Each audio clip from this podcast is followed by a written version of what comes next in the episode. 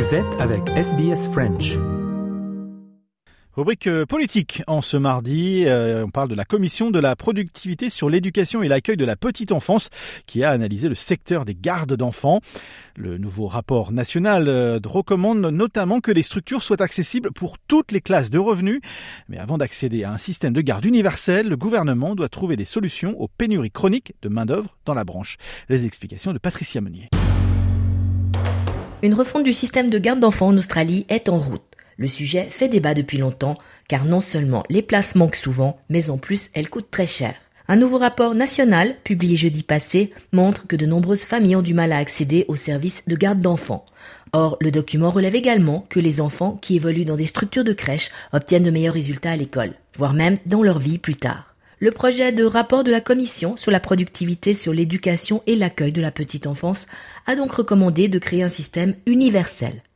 Plusieurs autres recommandations ont également été faites, comme la gratuité des services de garde d'enfants pour les familles à faible revenu. Le professeur Deborah Brennan de la Commission fédérale de la productivité s'est penché sur les bénéfices d'une structure de garde universelle. So the Productivity Commission is suggesting that there are two kinds of benefits. There are benefits for children themselves, and those are particularly strong for children from disadvantaged circumstances. So helping children um, be prepared for school, getting them used to socialising with other children, uh, dealing with adults outside the family. All of these things help children to be ready to learn and be happy at school. There are longer term benefits for children as well, research suggests. And of course, if parents are able to engage in paid employment, if that's their choice, that brings resources into the family and is also good for the economy. Côté finance, le rapport préconise d'accorder à toutes les familles trois jours par semaine de soins subventionnés, sans exiger de tests d'activité. Il préconise aussi que les familles à faible revenu gagnant 80 000 dollars ou moins par année soient subventionnées à 100%. La commission affirme que le gouvernement devrait garantir que tous les enfants jusqu'à l'âge de 5 ans aient accès à une structure de garde jusqu'à 30 heures ou trois jours par semaine.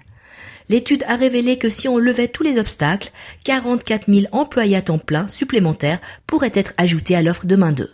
Mais tout n'est pas si simple, car avant de lancer une structure universelle de garde d'enfants, il faut trouver une solution au manque chronique de main-d'œuvre dans ce secteur. Les bas salaires et les conditions de travail peu attrayantes expliquent en partie la pénurie de personnel. Face à une demande croissante, il faut donc s'attaquer au problème de manque de main-d'œuvre. On écoute encore Deborah Brennan. And critically, we're noting that until issues around the early childhood education and care workforce are resolved, we won't be able to um, do any of these um, extensions or expansions of the system. Parmi d'autres observations, le rapport relève encore que plus on s'éloigne des centres urbains, plus il est difficile de trouver des structures de garde d'enfants, surtout dans les communautés indigènes. Ainsi, on observe que les enfants aborigènes et insulaires du détroit de Torres sont sous-représentés dans les établissements d'éducation de la petite enfance. Anne Ali, la ministre de l'Éducation de la petite enfance, est satisfaite du rapport, mais reconnaît qu'il reste encore beaucoup à faire. It is entitled A Pathway to Universal Early Childhood Education and Care, which is what we charge the Productivity Commission with looking at.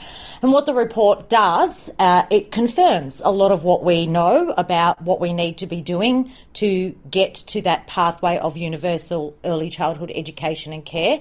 But it also tells us that we've got a lot more work to do. En revanche, les tarifs des crèches ne cessent d'augmenter pour les familles. Le gouvernement en est conscient. On écoute le Premier ministre Anthony Albanese. What we will continue to do is to monitor uh, those issues, but we're very confident uh, that this will make an enormous difference. And of course, over a period of time, uh, childcare uh, fees have increased. Uh, we're conscious of that. Le coût d'une réforme du système est estimé à environ 2,5 milliards de dollars par an.